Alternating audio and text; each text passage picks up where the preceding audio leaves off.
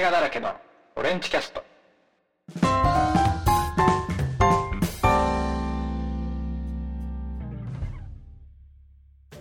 はい、どうも、オレンジです、えーこの番組は聞き流せる映画ブログをコンセプトに、えーどこにでもいる映画ファンのオレンジが映画にまつわる様々な内容を語っていくポッドキャスト番組です。えーというわけで、えー今回は、えー1999年に公開された、えー、是枝裕和監督による、えーワンダフルライフについて、えーお話をしていこうかなと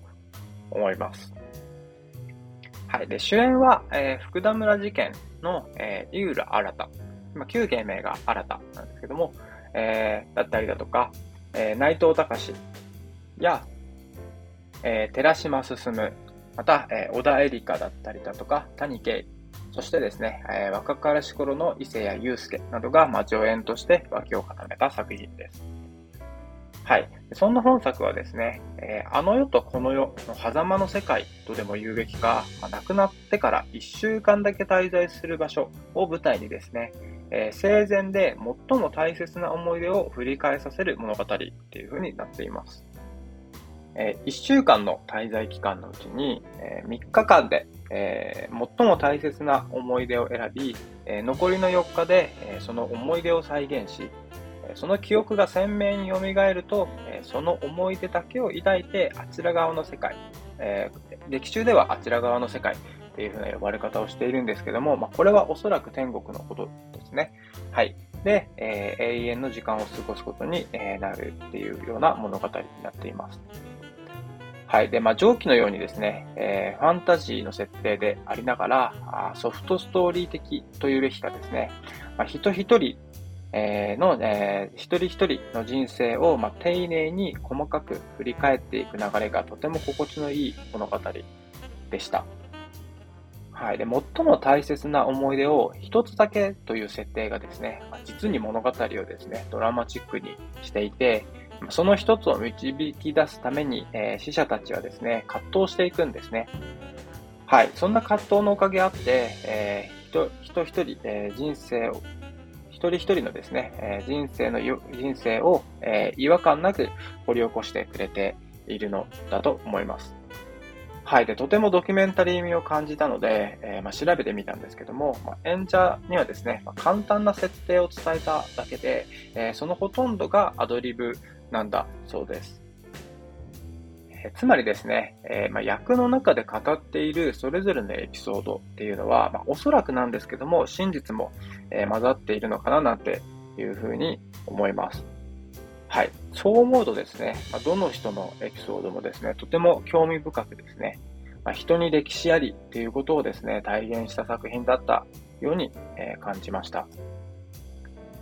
で、そんな真実味にですね、説得力を持たせるかのようにですね、まあ、設定こそファンタジーなんですけども、えーそれ以外はあ実に現実的で、まあ、なんだかおおらかな、えー田舎の市役所にでも訪れたかのような、えー雰囲気がまたいい味を出しています。はい。で、クロージャーのですね、えノマドランドだったりだとか、まあ、ザ・ライダーっていう映画でも、まあ、同じようなアプローチで、えー制作されているので、えーこの、えーワンダフルライフに興味を持った方だったりだとか、まあ、逆にノマドランドやザ・ライダーで、えーこんな、えーアプローチの作り方をすごい好きだなと思った方は、えーぜひ、えー本作も、えー鑑賞してみていただけたらなっていうふうに思います。はい。で、また人に歴史ありっていうことを体現した作品っていうふうに感じたことに関連してですね、えー東京の映画史っていう書籍が、えーまたおすすめだったりします。この東京の映画史ってまあどんな本かっていうと、えーまあ、150人に、えーインタビューしたインタビュー集なんですね。はい、まあ、これこそですね、まあ、人に歴史ありっていうことをまあ体現した、えードキュメンタリーというか、あまあ、まあ、書籍なので、えー150万字っていう、まあ、ものすごい、えー文字数の、えーまあ、ドンキのような、え本なんですけども、まあ、こちらも、えーぜひ興味のある方は、えー見ていただけたらなっていうふうに思います。はい。で、そんな、えーファンタジーと、えーまあ、真実味が混ざった、まあ不思議な感覚を持った、不思議な感覚を与える、えー本作なんですけども、えーこちらがですね、えー是枝監督作品のま前作たる、えー、幻の光の、まあ、アンサー的な作品でもあるのかななんていうふうに、えー、思ったりました。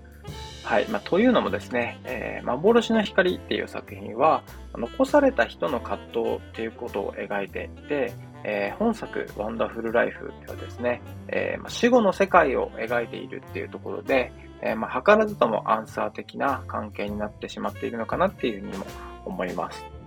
はい。で、またですね、えまあ、裏テーマというべきか、あもしかしたらともすると、えー、こちらがメインのテーマになるのかなるのかもしれないんですけども、えー、明らかに映画作りを映画化っていうですね、まあ、隠れたテーマを持った作品でもあると思います。